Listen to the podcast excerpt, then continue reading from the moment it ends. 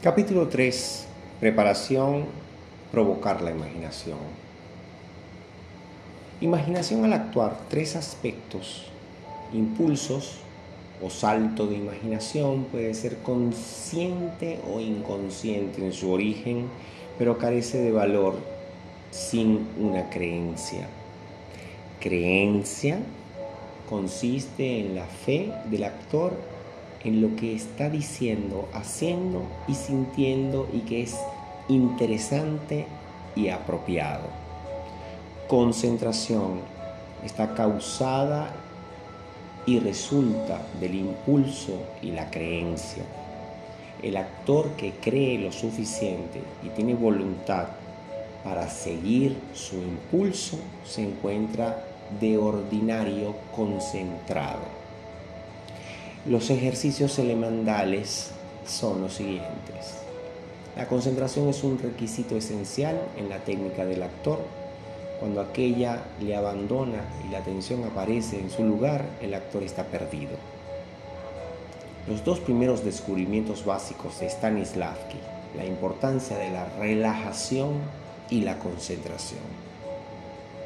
Es importante que el actor se concentre en cosas concretas ya que la concentración no puede ser abstracta. Concentrarse implica un interés del actor en un objeto, encontrar la fe. Esa clase de concentración siempre da resultados. Concentrarse en un objeto implica creer en él, verlo tan perfectamente que uno llega a convencerse de tal forma que los sentidos cobran vida como lo hacen cuando vemos un objeto real. Para que rindan plenamente, los sentidos deben siempre sentirse parcialmente libres para actuar o dejar de hacerlo, para ser o no ser.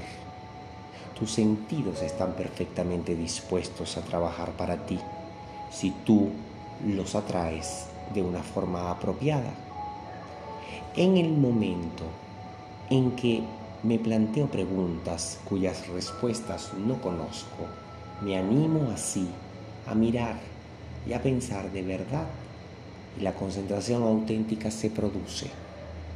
El objeto y la concentración que resulta de la atención al mismo es la piedra fundamental sobre la que el actor se apoya. Los objetivos son por supuesto, de diferentes tipos. Pueden ser objetos físicos, imaginarios, o pueden ser objetos sensoriales, pueden ser objetos mentales o pensados, o bien de fantasía. Pueden ser situaciones, acontecimientos o personajes tal y como fueron creados por el autor.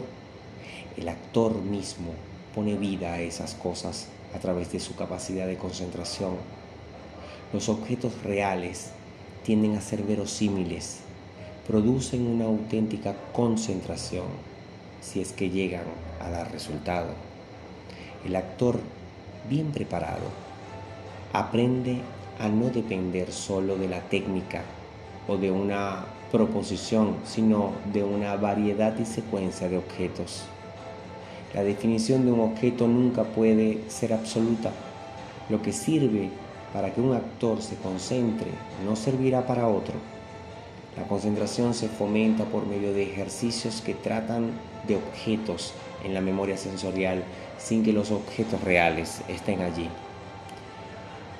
A través de los ejercicios elementales que se despiertan y enfocan los impulsos del actor, con estos sencillos ejercicios, el actor no trata de imitar una acción o de transmitir su sus reacciones al público, sino que su esfuerzo se dirige a recobrar los estímulos y los esfuerzos musculares empleados en actos tan corrientes como ponerse las medias y los zapatos.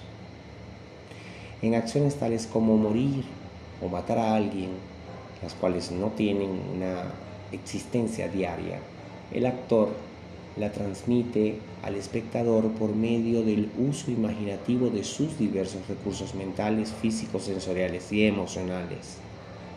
Ejercicios elementales de memoria sensorial tienen como objeto la posesión fundamental de la actitud esencial del actor, la clase de aparato sensorial capaz de representar un hecho a voluntad. Ejercicios en progresión lógica. Número 1. Strasberg especifica lo que el actor debe tomar en su desayuno habitual. Número 2. Comienza por despertar en el actor la conciencia de sí mismo como objeto físico. Las chicas se maquillan y los hombres se afeitan. Lo esencial es verse en el espejo. Número 3. La claridad del sol. De nuevo, se hace uso de un estímulo externo. Número 4. Dolor agudo. Se pone a prueba la habilidad del actor para volver a crear una sensación que no deriva de fuente externa. Número 5. Trata de, del sabor acre. Número 6. Trata del olor penetrante. Número 7. Trata de la vista y del oído. Número 8. El sentido sinestésico se prueba por medio de un complejo ejercicio, tomar un baño o una ducha, en el cual el actor puede experimentar por todo su cuerpo sensaciones como la del agua fría o caliente, el tacto del jabón o la de vestirse y desnudarse. Número 9.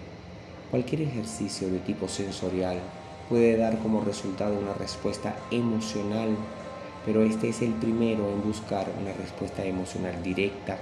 El actor debe encontrar un objeto físico que posea alguna marcada asociación personal o significado.